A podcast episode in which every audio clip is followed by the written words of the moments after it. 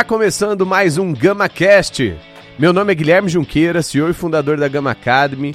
E para você que está chegando agora aqui no podcast, a gente bate um papo descontraído com convidados e convidadas para lá de especiais que trazem suas experiências profissionais, insights de carreira, de tecnologia, de tendências e, é claro, de educação. E aí, vem com a gente?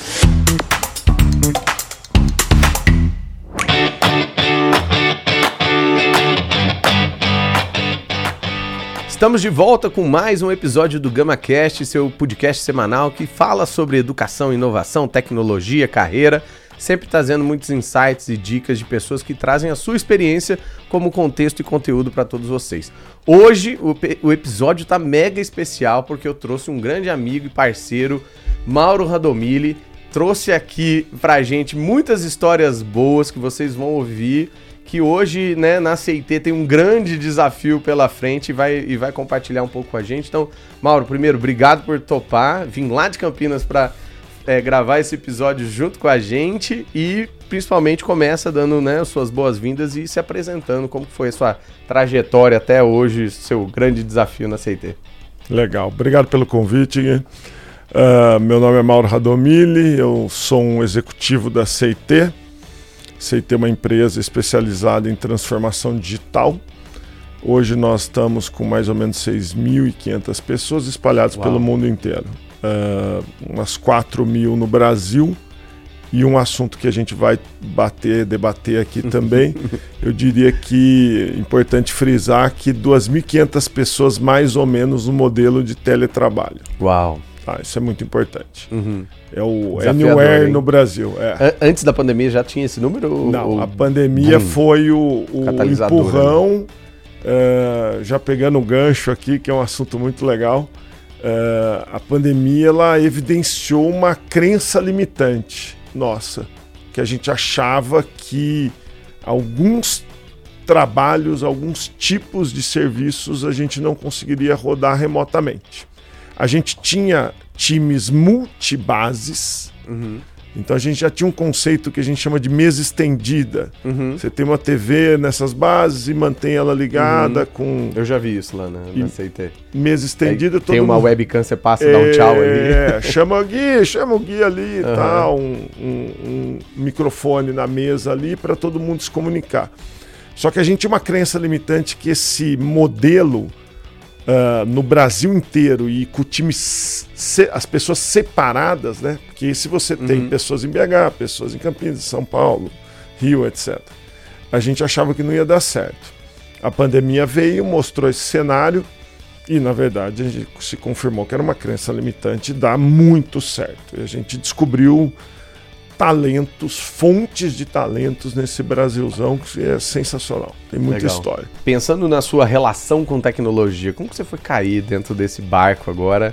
É, mega desafiador, mas você formou nessa área, você sempre trabalhou com, com tecnologia ou não? Como foi esse caminho? Og, eu brinco que eu sou um peixe diferente nesse aquário, porque eu não sou engenheiro. É? Eu sou formado em publicidade e propaganda. Na época do Pipoca e Guaraná. Que era é, publicidade, não tinha Google Ads ainda né, nessa época. boa, boa, boa. Da época do, do Pipoca e Guaraná foi boa. Uh, sou formado em publicidade e propaganda, trabalhei como dire diretor de arte muito tempo. Uau. Uh, trabalhei na Publicis. Que é um pezinho no design também, né? Exato. É, fui para essa área, né? E aí veio o digital, né? Uh, Publicis é imensa, né? Uh, banner, hot site.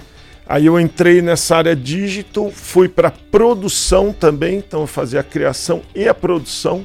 Legal. E aí começa a pôr a mão em HTML, HTML CSS, é JavaScript. Front, page não?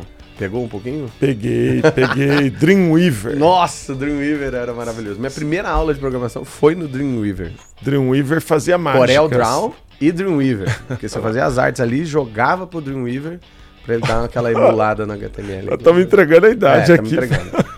Não comece por aí, gente. É, por favor. de tecnologias defasadas. Então, eu, eu, brinco tanto que o Corel Draw era o único programa que tem uma cópia de segurança. Porque ele não confia nele mesmo. Assim, eu tenho que fazer sempre que você salva, ele salva uma cópia de segurança. Por quê? Era muito, era muito louco. Outros tempos, né? E aí eu fui absorvendo tecnologia, fui assumindo papéis de liderança. Nesse processo, uh, o time começou a incorporar desenvolvedores. Hum. Antes eram mais as, agências terceiras. Né? A, a, parte de desenvolvimento era fora. WordPress, era mais era redator, diretor de arte, eh, pessoas de ilustrador, era mais a parte de uhum. design mesmo, de criação. Aí incorporou o desenvolvedor, foi aí que eu me aproximei da tecnologia e aí não saí mais. Aí rodei um pouco, fui para CT, saí da CT, fiquei uns três anos fora da CT. E aí eu voltei e já tô com 11, 12 anos de CT. Hoje eu sou Uau. um executivo da CT. Animal. E aí, pensando nesse desafio de, de CT, né? É, começa lá atrás com software house, vai fazendo um crescimento, uma expansão, até mudou o conceito, né? essa questão de transformação digital há 10 anos não existia. Então, você viu ali uma novela de incorporar uma ajuda, né? Quase que um pulmão de tecnologia das empresas, que é o que a CIT começou ajudando, para uma visão de hoje ser parte da estratégia, né? Como que foi essa, essa descoberta, tanto das empresas em que tecnologia hoje não é só meio, é também né, base, é estratégia, e como a, a CIT se adaptou para atender esse cenário? Essa é uma excelente pergunta. A CT tem uma história, ela veio do CMM5, processo, a gente marcava hora, data e minuto e segundo de entrega de software, era reconhecida. Cascata. Um total, tinha 240 práticas. Hum. Era um negócio uhum. muito estruturado, isso deu uma base muito forte para nós. Só que uma característica que a CT sempre teve, e quando eu falo CT, são as pessoas da uhum. CT, né? No final, por trás sempre são pessoas. É um poder de se reinventar, se adaptar e, e, sair de situações e se recriar. E a gente passou por isso, né? A gente passou, a gente veio de um processo muito sólido, vem o ágil. O ágil quebra, né? A gente, faz, a gente é da época que gerava documentações colossais para uhum. você gerar uma linha de código, né? Aí você vem com o ágil, tipo, ó, faça o mínimo necessário, elimina aí, vamos focar numa agilidade de entrega. A gente, eu explico o ágil, o ágil é uma máquina muito boa de se entregar rápido. Mas se você põe coisa ruim, hum. ele vai entregar coisa ruim rápido. Entendi. Você pede coisa ruim aqui no começo da engrenagem, Sim. ele entrega coisa ruim no final.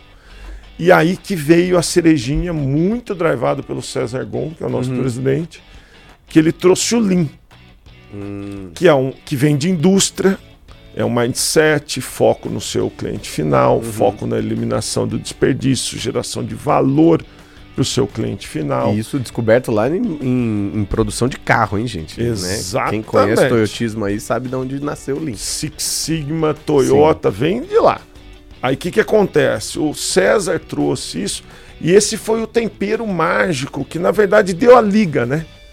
A nossa expertise em engenharia de software, o nosso background em processo é muito importante uhum. até hoje. Porque a Ágil também precisa, né? Precisa. Você precisa ter uma governança ali, uma garantia de entrega, né? Aí o ágil e o lean. E aí nessa combinação a gente começou a ter um posicionamento no mercado aonde esse pessoal ele bate um bumbo diferente. Uhum tem um ritmo diferente. Não, e, e tava numa época muito. O boom das startups são 10 anos atrás. É, e aí tava aí. o Lean Startup, que foi uma adaptação do mesmo conceito do Lean, só que aplicado à inovação de alta escala e que hoje muitas empresas não estavam, né, naquela época inclusive, não estavam preparadas para conseguir jogar esse play. Como que um, um grande banco vai lançar um app para concorrer com uma startup que nasceu um app, né? E aí essas jogadas elas precisam de gente de fora para jogar junto. E, a, e a, o, o, ponto da virada foi um parceiro nosso, o Itaú, aonde a gente moldou uma oferta que o Itaú era muito maior que a gente, falou: ó, eu quero trabalhar como vocês trabalham. A gente já tinha um contrato ah, com o Itaú. Que legal. Ele falou: ensina ó, eu quero momento. que você, o que você faz nessa squad que é sua, eu quero fazer no meu TI inteiro. Só que a, a gente tinha o quê? 50 pessoas no TI do Itaú. Na época tinha 6 mil pessoas. Nossa. Hoje eu eu chuto mais de 10, fácil. Caramba. Uh, e aí, se na, a, dessa, dessa provocação que se nasceu, nasceu a oferta Lean Digital Transformation, que é essa oferta da CIT de incorporar esse modelo de trabalho com essa competência ágil, Lean, mindset na ativação de valor, transparência na, na comunicação, problema é ouro. Né? Legal. Aquela, tem, tem até as cinco regras de ouro que a gente brinca, tem essas frases. Uh, problema é ouro, seja educado e diga não, né? Porque é você trabalhar com escassez. E aí começou a nossa jornada que eu, eu chamo é um hypergrowth, né? Que Foi legal. quando começou a nossa escalada 50 e aí... para o tamanho que está hoje, 4 mil. Exatamente. Que legal. E aí pensando num, num modelo de inovação e talvez é, a gente tem uns 30% das pessoas aqui são líderes de outras áreas e tudo mais e ou, ouvem muito para aprender também como fazer essa virada de chave que não é trivial. Toda vez que eu vejo uma analogia de, de transformação digital, eu penso em uns três espectros aqui. Eu quero que você né, me diga aqui qual que você, qual que você confia mais. Primeiro é do, do Titanic e do jet ski, né? Você tem que ter lá o Titanic que é grandão, mas você tem que ter uns, uns jet skis, que são as áreas de inovação, os investimentos, as startups, para ir lá na frente, olha o iceberg, volta, conta para a nave mãe ali, a nave mãe começa a desviar antes, porque né, tá, tá vendo o iceberg ali. Esse é o primeiro. Segundo é que inovação ou planejamento estratégico geralmente é um tiro de canhão mirando num alvo estático. E hoje, com o mundo do jeito que está, esse alvo não está mais estático. Então você atira, ele vai mudando. Então você precisa agora de um teleguiado. Você dá o tiro e vai mudando ao longo do, do processo. E o terceiro e mais recente que eu ouvi é que inovação é tipo um ovo. O ovo, quando nasce de dentro para fora, ele ganha vida. Que daí nasce o pintinho, a galinha, tudo mais, o, o, o frango. Quando ele é quebrado de fora para dentro, ele vira o ovo e, e, frita lá na hora. Então a inovação precisa vir de, de, dentro. E é o melhor exemplo que você deu aí. Se não adianta nada você contratar um monte de gente né, de tech, inovadora, lá, lá, lá, se os próprios colaboradores da empresa não têm o mindset, não têm o processo, não têm o ferramental.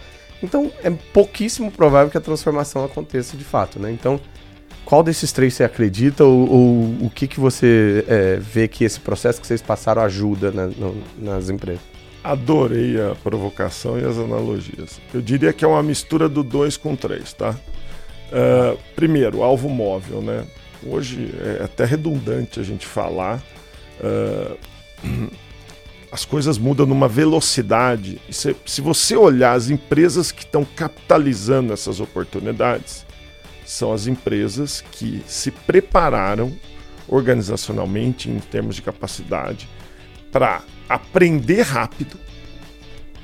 Então, elas têm um mindset muito grande de absorver, têm um viés de empreendedorismo que faz ela sair do core dela, do business dela. Uhum e ousar ir para outro numa velocidade muito rápida. Hum, entendi. Você pode. A, a Amazon, por que, que a Amazon vai lançar um player de música? Uhum. Né? O player de música da Amazon é melhor que o Spotify? Não é. Mas é um. Só que eles fizeram casado com um monte de leque de produtos, então eles se sentem uhum. seguros e lá e capitalizar uma oportunidade de mercado. Entendi. Ah, então o alvo é móvel, você tem que ter essa agilidade como que a gente classifica é uma forma um pouco só de classificação, de entendimento do momento das empresas. Nós temos as empresas que nasceram numa era analógica e as empresas digitais. Hoje, todas estão querendo se transformar em um, uma empresa digital do seu segmento. Eu sou uma empresa digital do segmento de educação. Eu sou uma empresa digital do segmento de seguros. Essa palavra, essa é só uma brincadeira, essa palavra digital, quando ela vem antes do segmento, hum. ela dá uma, um entendimento de que essa empresa ela está capaz, em termos de estrutura, em termos de competência, em termos de inovação, de empreendedorismo, para capitalizar oportunidades. Hum. Fora, até fora do core business dela. Então, hoje, antigamente, quem contratava developers, né? era empresa de tecnologia. Hoje, todo mundo contrata developers, né? Todo mundo está nessa jornada. Independente de que cadeia que você está, em que segmento que você está. Então, acredito que essa da, do alvo, essa dinâmica de você estar tá sempre revendo as suas metas, os seus objetivos, sempre na perspectiva do seu cliente. Isso é um ponto muito importante, uhum. que é uma reflexão para todo mundo aqui. Faça uma reflexão quais são as empresas que, na opinião de vocês, estão ganhando esse jogo, né? A grande maioria, se não a, a, a sua totalidade, vão ter uma característica em comum. Elas colocam o cliente no centro. Uhum. E quando coloca o cliente no centro, não é para a empresa olhar para o cliente no centro, ela exercer uma empatia dela olhar pelos olhos do cliente, entender quais são as necessidades, uhum, os problemas. A jornada. A jornada, consequentemente, necessidades e problemas são oportunidades, né? E aí isso começa a abrir, né? Porque aí quando você começa a mapear a vida desse uhum. cliente, ele sai do seu segmento, só uhum. saúde, só educação, uh, financeiro, você começa a ter oportunidades em outras áreas e, e você soluções ali. Você consegue capitalizar. Então eu diria que e o, o último ponto do ovo que achei essa nova, eu não conhecia essa. Uh, eu particularmente aceitei. A gente não acredita em pequenos experimentos de inovação. Uhum. E aí. Aquele aquário isolado lá com a gurizada de short. Aí passa, vira quase um quadro no. É. Olha lá. Que bonitinho. Eles né? fazem isso, né? Uhum. A gente não acredita nesse modelo. Tem, uma, tem que ser um movimento de dentro para fora.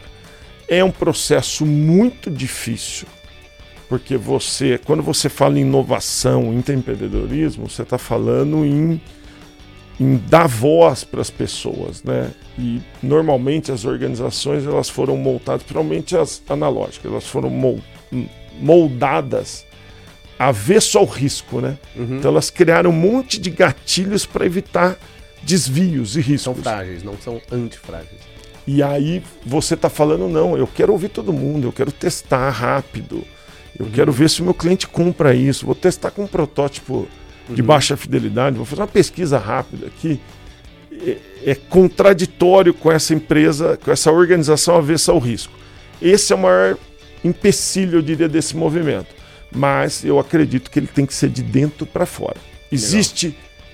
formas de você potencializar, catalisar isso, acelerar isso, fatores externos? Existe, mas ele tem que ser um movimento de dentro para fora. Legal. E aí, como você pega aí um, um, grande volume de pessoas programadoras dentro do time de vocês e dentro do, da relação que vocês têm que ter né, no, no, dia a dia com os clientes, o que, que você viu aí de grande diferença para um público que, primeiro, já é, fala a mesma língua no mundo inteiro, ou seja, coda em inglês, né? Então, isso já é uma grande vantagem. Imagina se não existissem idiomas diferentes, né? O único. Então, essa é uma profissão que existe um idioma, um idioma na, na hora de programar.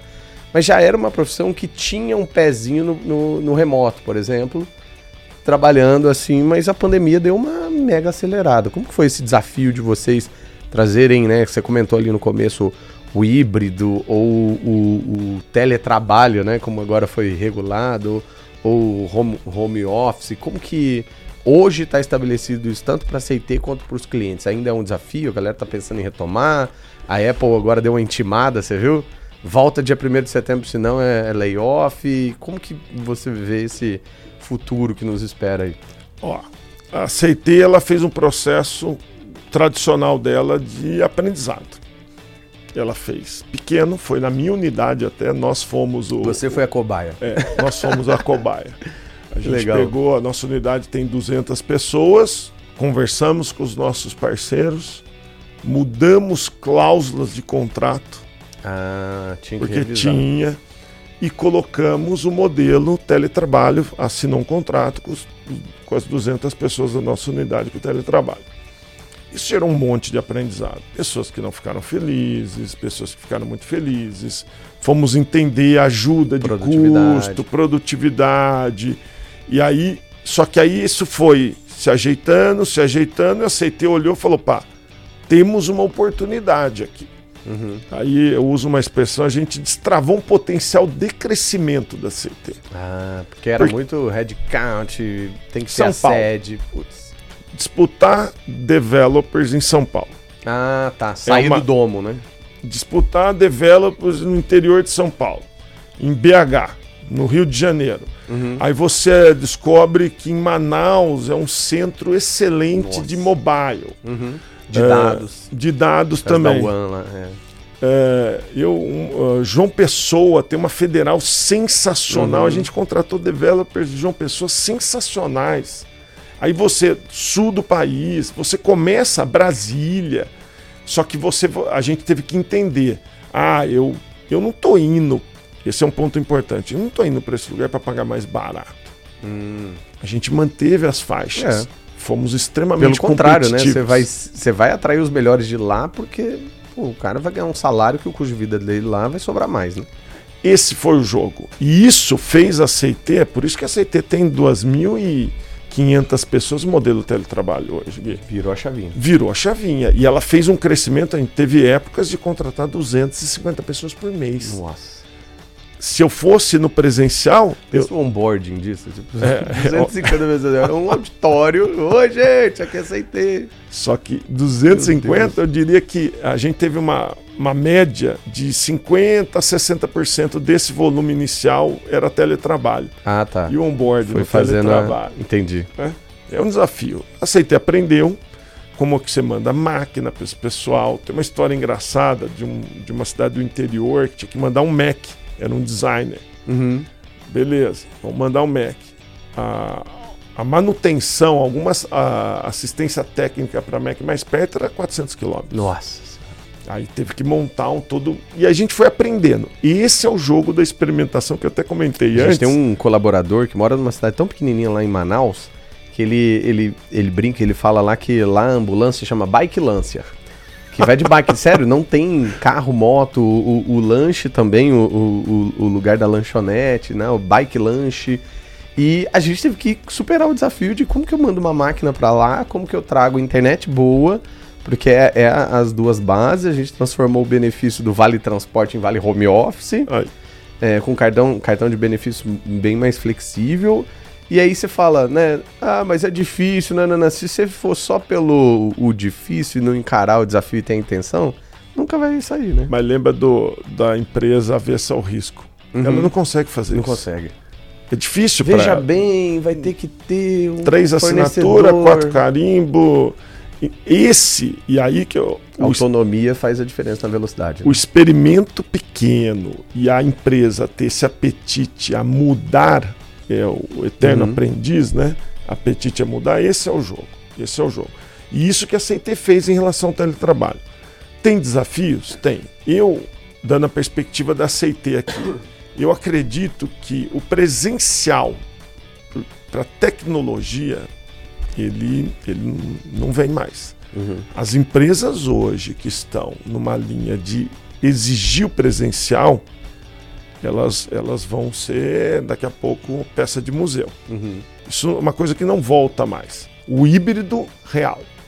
Porque o contato humano é importante. Uhum. Só que o movimento de ir para a empresa ele ficou um movimento mais social do que uma obrigação. Sim, cultural, e, social. Vamos criativo. marcar um almoço amanhã, a gente já aproveita e faz a nossa reunião. Queria trocar uma ideia com você uhum. ao vivo, dar um abraço, cumprimentá-lo. Legal vira um evento. Falar da família, né? Você vai, extrapola o call. Né? O, a obrigação do trabalho presencial, eu acho que isso não volta mais. Uhum. E quem está indo nessa linha para o time, para perfis de tecnologia, a tendência é que ele tenha muita dificuldade de recrutamento. Uhum. Hoje, hoje as pessoas perguntam antes de conversar. Mas a vaga é presencial, hum, remoto ou híbrido? Não quer nem saber do salário. Não, não. Então, se, se você salário, fala né? presencial, a pessoa valeu, obrigado. Mas nem que eu vi. Fala assim, eu tenho, eu pago você em Bitcoin. Não quero nem ouvir, velho.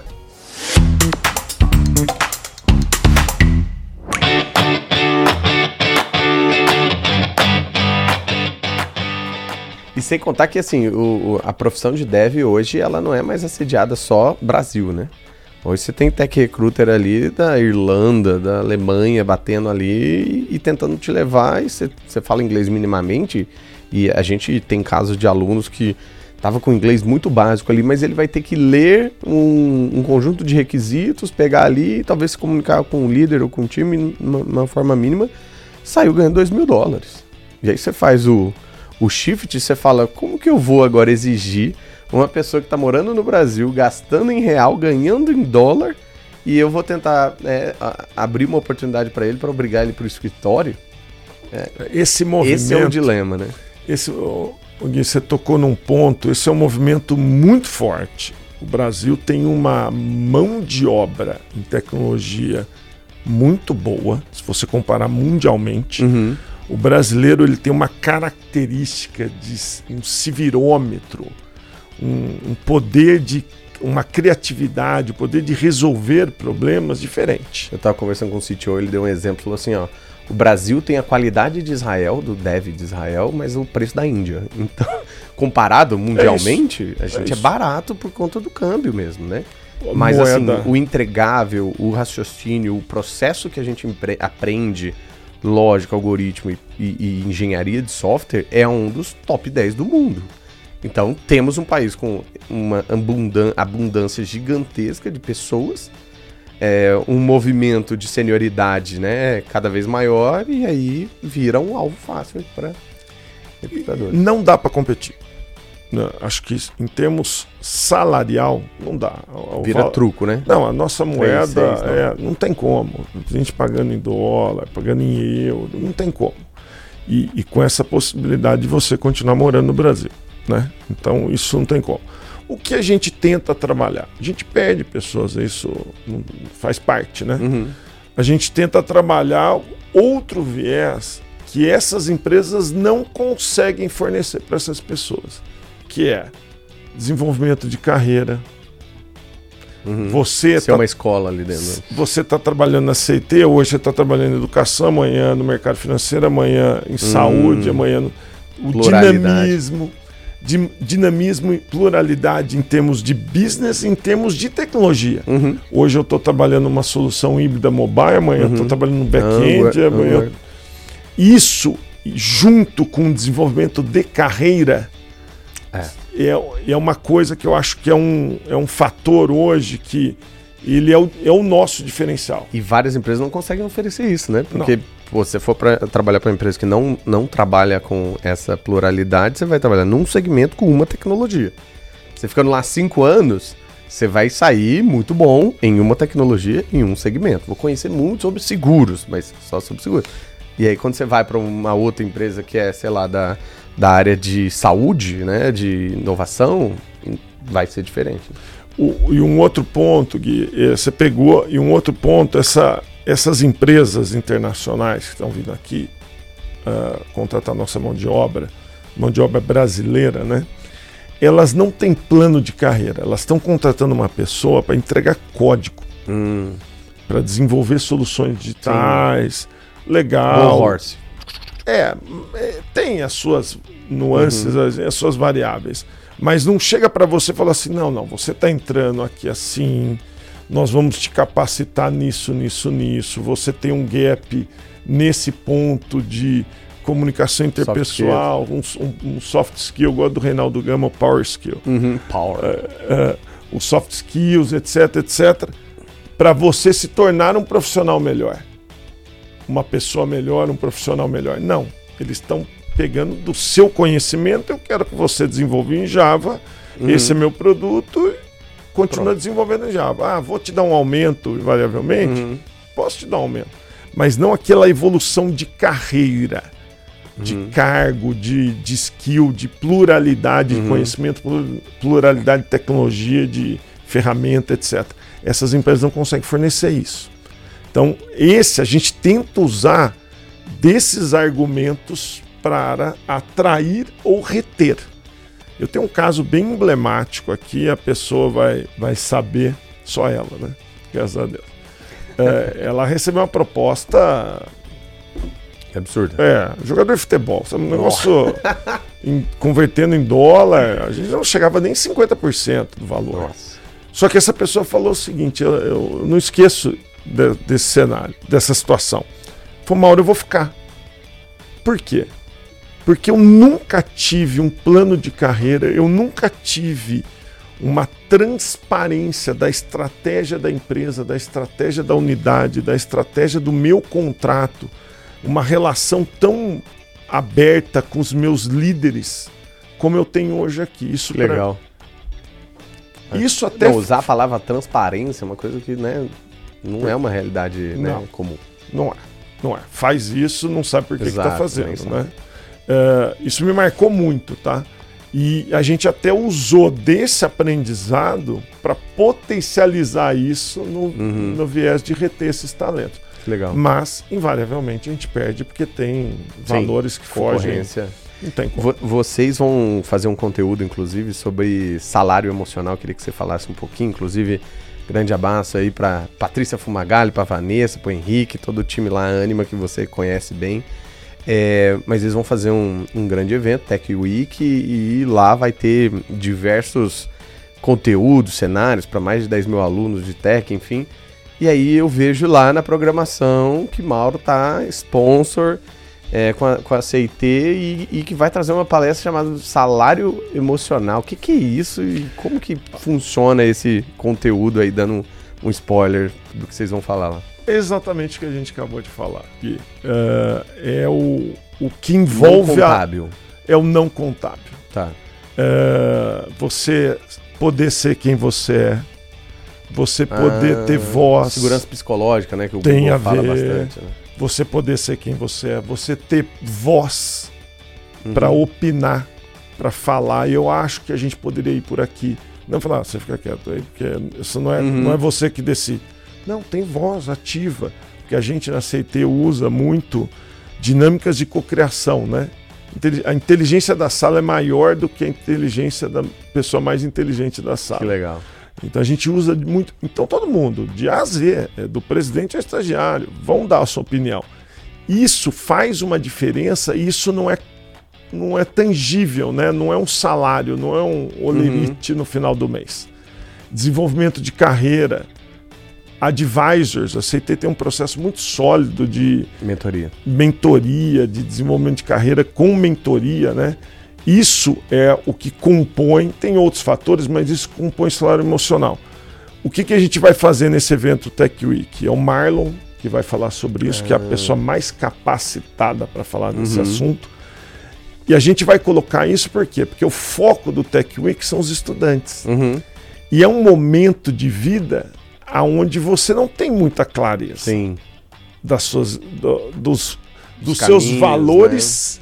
Eu brinco até, eh, eu adoraria na minha época de faculdade que alguém rodasse um mapa de valores comigo Nossa. e eu tivesse esse mapa e Uhum. entendesse quais foram as minhas escolhas, os meus Se você É. cumpriu ou não, né? é, e o que, o que me driva, né? Eu endereço as minhas. De... Por que, que eu tomei essa decisão? Porque eu Legal. tenho esse valor.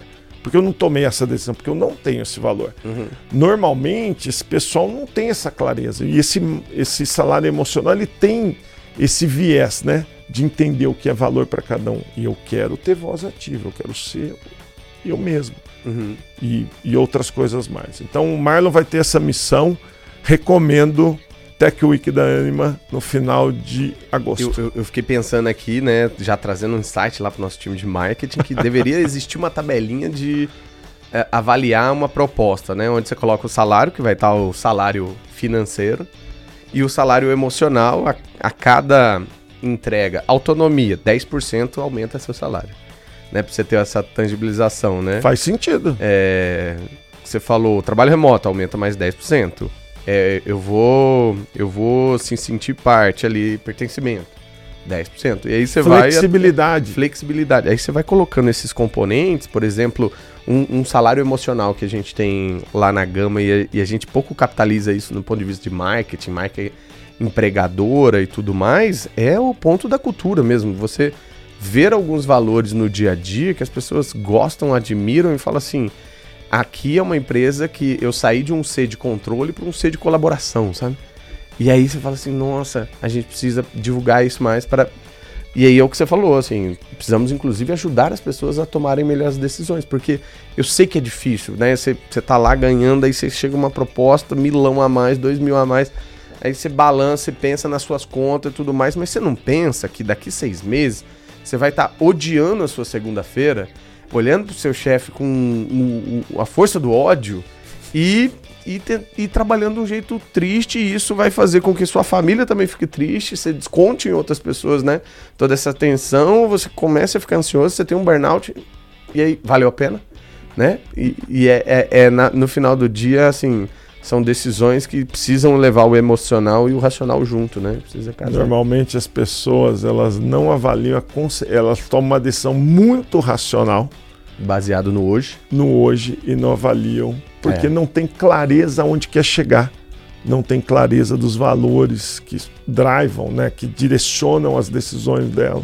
Isso é muito importante. Eu acho o público da Anima, né, uhum. da Gama, uh, é um público muito uh, que ele não tem essa informação, não tem clareza dessas informações uhum. e acaba tomando decisões e se arrepende.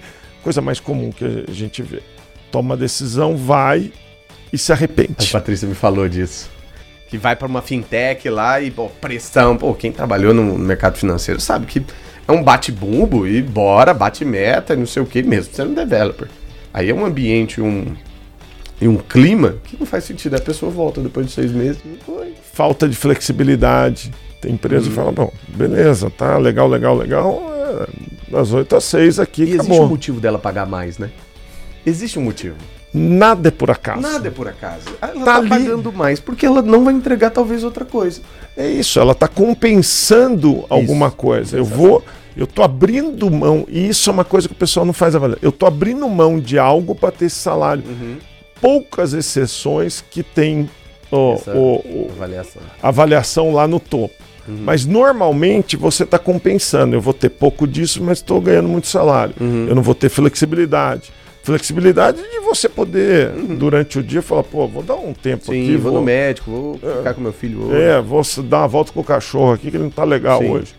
Bom, tem lugares que você não faz é, isso. Você não pode um fazer. Você vai ter que pedir três permissões antes uhum. e ainda uhum. assinar uma. Usar um o seu banco de horas. banco de Agora, horas para andar com o cachorro. Você achou porra. que você ia escapar? A gente falou bastante sobre o lado comportamental, cultural, mas vamos falar do tecnês também.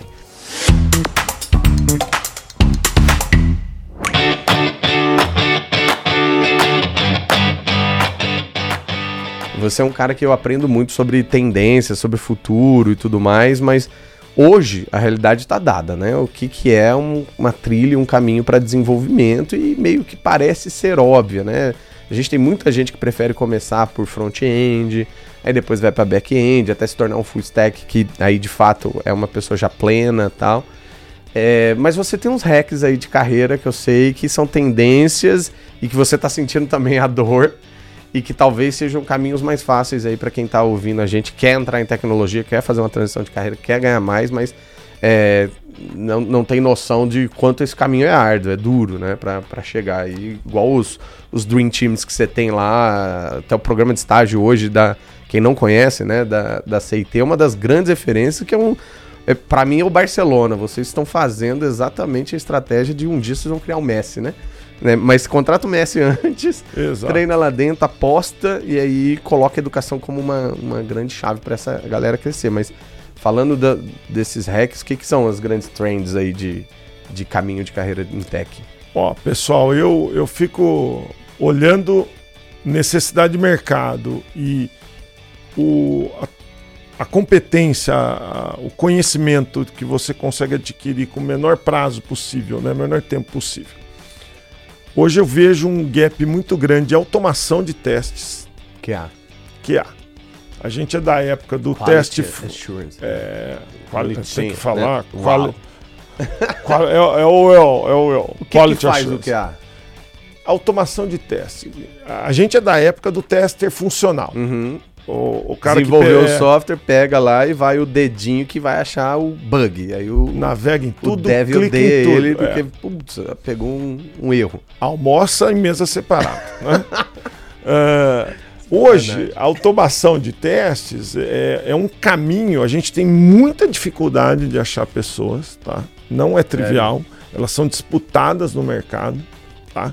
Lá fora tem um termo SDET Soft Developer Engineer of ah, Test, tá. né? Of test. Uhum. Uh, mas elas são técnicas, né? e é um caminho, você não está abrindo mão de uma trilha de desenvolvimento, uhum. porque hoje no mercado existem times que não têm mais o papel de QA. Mesmo de automação, o, o, o, o time incorporou. O time entende que tem que é pirâmide de teste, lá, é. full cycle. Isso, parabéns. É isso aí. Só que não é todo produto digital que você consegue fazer isso, depende da maturidade do time e tal. Então hoje o papel do, do, da automação de teste é muito importante, é muito difícil encontrar. Hum. E hoje você tem algumas ferramentas que te ajudam né, uh, a fazer essa automação de testes, que é um caminho de entrada no mercado muito bom Legal. e promissor. Hoje é difícil você procurar um, uma pessoa, um QA júnior com conhecimento de automação de teste. Nossa. É difícil. Vai ter que formar. Você vai ter que formar dentro de casa. Esse é um caminho. Um outro caminho que eu acho muito promissor, que quando você fala em dados, né? Hoje a gente tem uma massa de dados de consumidor, de comportamento, de mercado, etc., gigantesca. E as empresas estão começando a entender a necessidade de se estruturar esses dados, tirar insights de negócio. Só que o espectro de dados ele é muito grande. Ele vai de um cientista de dados especialista em machine learning até um engenheiro de dados de Python lá para fazer uns ETLs uhum. na vida, né? Só que tem um caminho do espectro de dados que eu acho muito. Ele não é tão complexo e é uma porta de entrada que tem um mercado muito grande, que é a parte de tagueamento.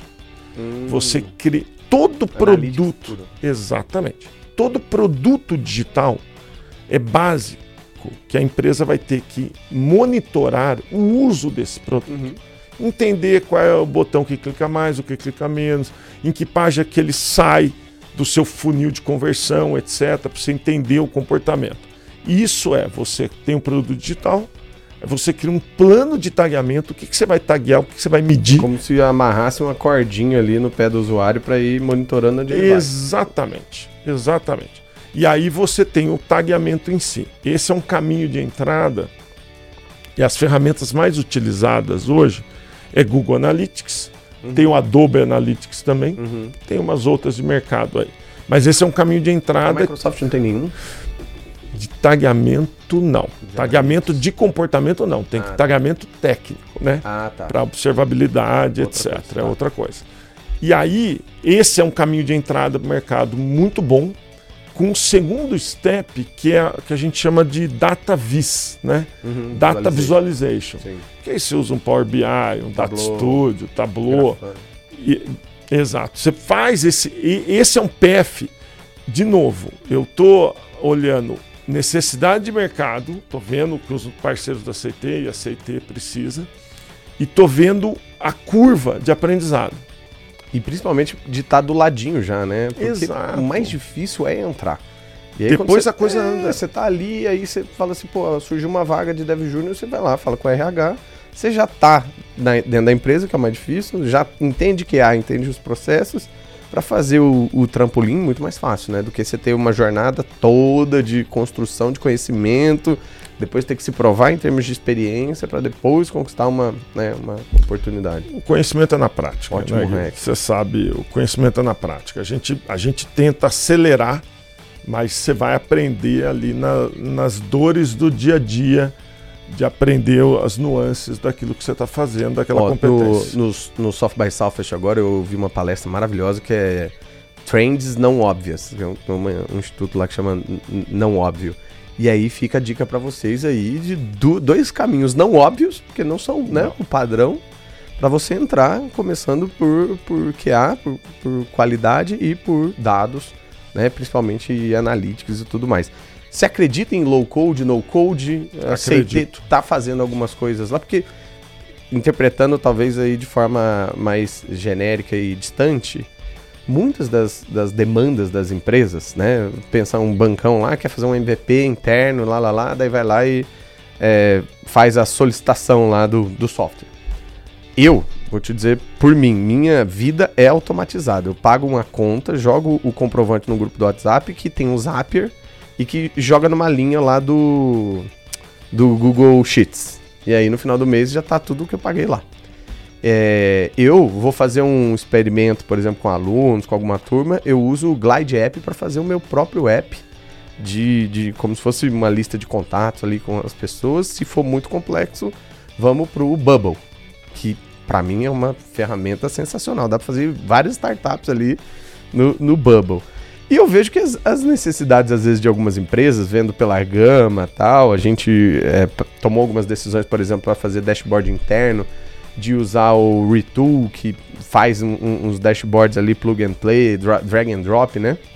Em vez de ser codar tudo do zero. Então, tem muitas coisas, mas eu acho que as empresas pouco sabem disso. E, e os devs também, às vezes, têm um, um certo receio mas não entendem que aquele tempo que ele está desenvolvendo uma coisa que já está pronta e, e que né, é, é, um Lego, ele poderia gastar em fazer outras coisas que não são né, tão, tão simples assim, né? Com, com várias aspas.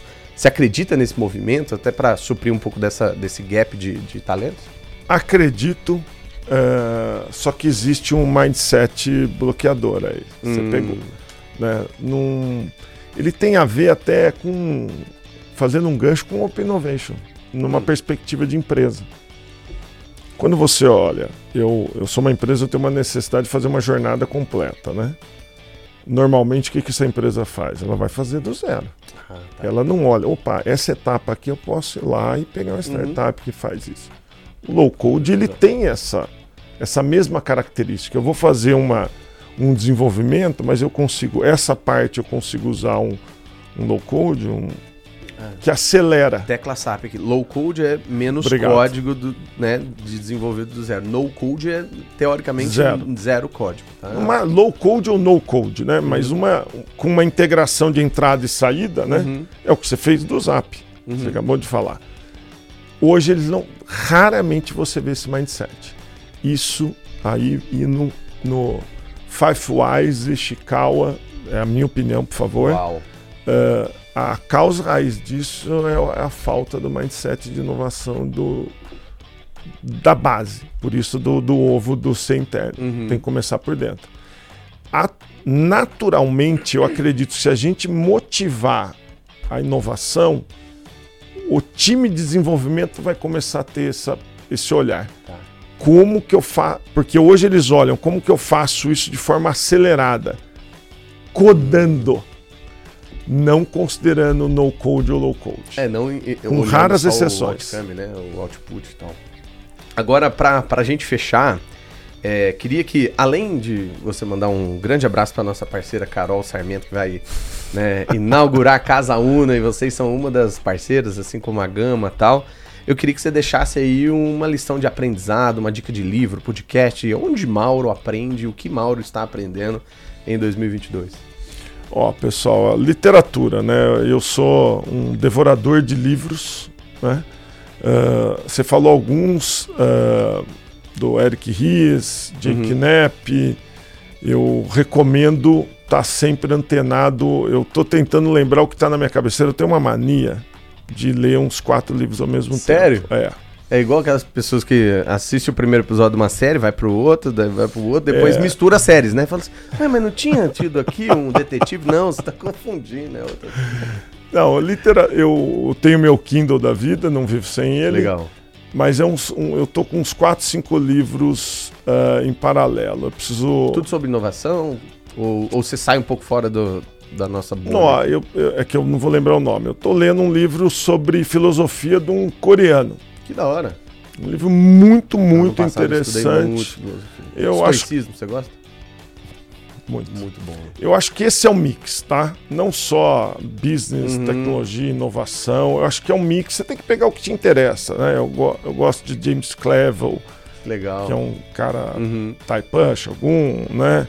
Uh, que é um cara que cria uma história muito amarrada com fatos uhum. históricos, né? Uh, Bernard Cornell, dependendo do dia, eu também gosto. Né? dependendo do dia, é ótimo, né? Chegou com humor, né? Lá em cima, vamos Mas tem de tudo, tem tá. de tudo. Uh, o, o, meu recado aqui, o conselho uh, que eu dou é aberto ao aprendizado. Não, assuma que o que você sabe vai mudar. independente se é linguagem, se é conhecimento, matemática financeira, o que for, vai mudar. Então esteja aberto a entender e olhar o movimento e aprender coisas novas. Independente que for, se é na culinária, se é na hum. matemática, isso vai criar um comportamento natural seu de aberto ao novo. Bom. Esse é o caminho que eu recomendo. É, e, e, como o Bruce Lee nos ensinou, seja água, né? Porque daí você se adapta em qualquer lugar, é isso. Tá leve também, anti-fragilidade. É, tal.